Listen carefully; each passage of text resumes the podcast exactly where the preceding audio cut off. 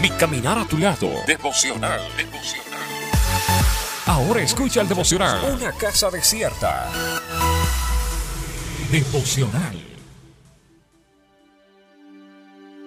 Que el Señor Jesús te bendiga, soy tu amigo y hermano Luis Fernando Claure y estoy contento de poder estar cerca de ti para compartir en esta nueva semana un tiempo devocional.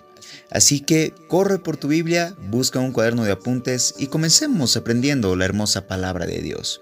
El libro de Ageo, el capítulo 1, del verso 4 al verso 9, nos da una hermosa enseñanza. Dice la palabra del Señor, ¿es para vosotros tiempo? ¿Para vosotros de habitar en vuestras casas artesonadas? ¿Y esta casa está desierta? Pues así ha dicho el Señor de los ejércitos, meditad bien sobre vuestros caminos. Sembráis mucho y recogéis poco, coméis y no os saciáis, bebéis y no quedáis satisfechos, os vestís y no os calentáis. Y el que trabaja a jornal recibe su jornal en saco roto. Así ha dicho el Señor de los ejércitos, meditad sobre vuestros caminos, subid al monte y traed madera, y reedificad la casa, y pondré en ella mi voluntad y seré glorificado, así ha dicho el Señor. Buscáis mucho y halláis poco, y encerráis en casa y yo lo disiparé en un soplo. ¿Por qué? dice el Señor de los ejércitos, por cuanto mi casa está desierta y cada uno de vosotros corre a su propia casa. Sabes, amado hermano, amada hermana, que hoy tengo el placer de enviarte este mensaje Hoy en día comprendemos que nosotros somos la casa del Señor donde habita su presencia. Pero también nosotros estamos en un tiempo en el que el Señor nos ha apartado de nuestra iglesia, de nuestra congregación, nos ha apartado a un momento especial. Pero surge esta pregunta en nuestros corazones. ¿Qué está pasando con el interior del corazón? ¿Por qué la casa está desierta? Amados hermanos, todos nosotros nos ocupamos de las cosas terrenales de la tierra y más ahora en esta cuarentena, en este tiempo difícil, estamos preocupados por las cosas de la tierra y hemos descuidado nuestra pasión por Dios, porque ya no tenemos la obligación, entre comillas, de asistir a la congregación. Ya no hay nada que nos obligue a asistir a un auditorio a exaltar al Señor. Ahora, verdaderamente, nuestra comunión con Cristo es personal. Sabes, amado hermano, para todo creyente el día de hoy, el reino de Dios debe ser lo primero y la máxima prioridad en su vida.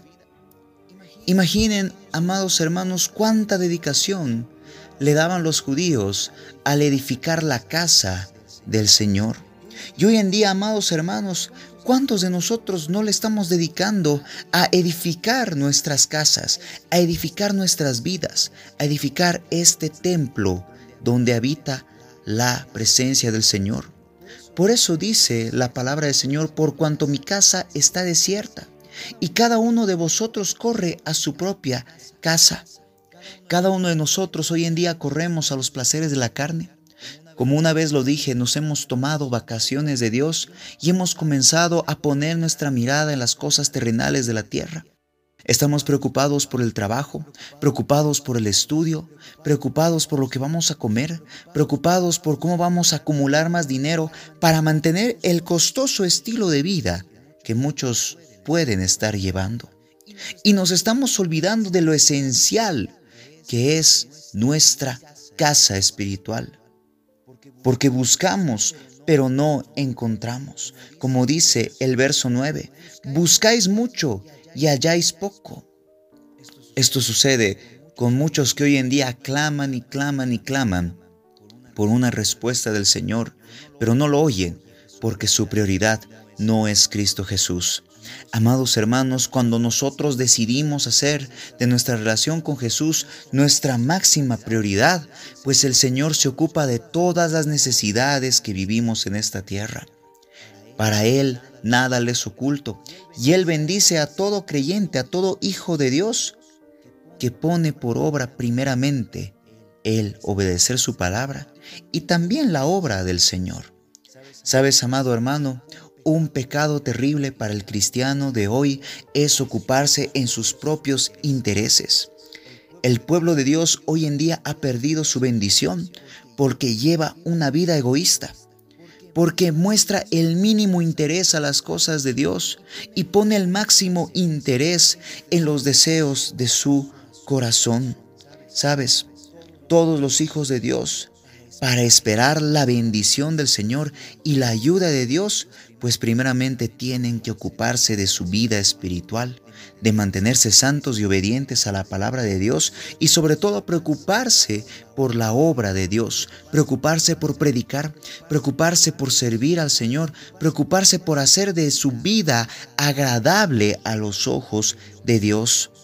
Aquel Hijo de Dios que se preocupa por la obra, aquel Hijo de Dios que se preocupa por sus hermanos, aquel Hijo de Dios que se preocupa por las necesidades de la congregación, pues es un Hijo de Dios a quien el Señor lo bendice, lo prospera en todas las áreas de su vida y por sobre todo lo cuida porque esa casa no está desierta. Y aquí viene la reflexión del día. ¿Cuántos de nosotros tenemos hoy la casa espiritual desierta? Nuestra casa física puede estar llena de alimento, nuestra casa física puede estar llena de, lujos y comodidades, pero nuestra casa espiritual está desierta, porque no habita la presencia del Espíritu Santo a causa de que estamos tan preocupados por las cosas terrenales que nos hemos olvidado de mantener nuestra casa llena del Espíritu Santo con ayuno, oración, adoración y lectura de su palabra.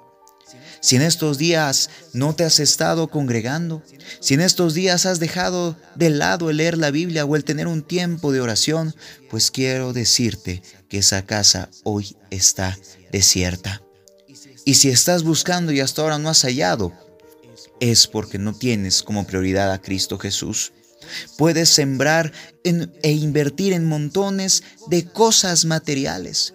Puedes invertir tu tiempo y tu dinero en hacer tesoros en esta tierra. Pero sabes qué?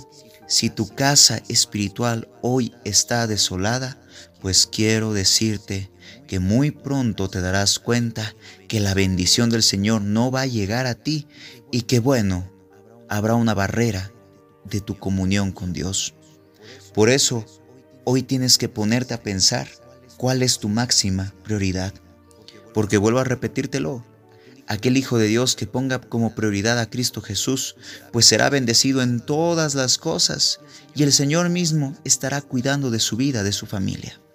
Pero nosotros como hijos de Dios tenemos que cuidar primeramente nuestra casa espiritual. Que este mensaje sea de edificación para tu vida y como siempre te digo, amada familia, no pierdas la fe. Pronto nos volveremos a dar ese abrazo y volveremos a compartir juntos de la presencia de Dios, pero que haya un cambio en cada uno de nosotros. Que Dios te bendiga. Esto fue Mi Caminar a tu lado. Junto al pastor Luis Fernando Clauder.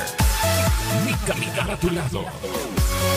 Hey, muchas gracias por haber escuchado este devocional. Compártelo con todas tus amistades. Y yo te invito a que sigas en todas mis redes sociales. Solo búscame como Luis Fernando Claure. Solo búscame como Luis Fernando Claure. Que Dios te bendiga.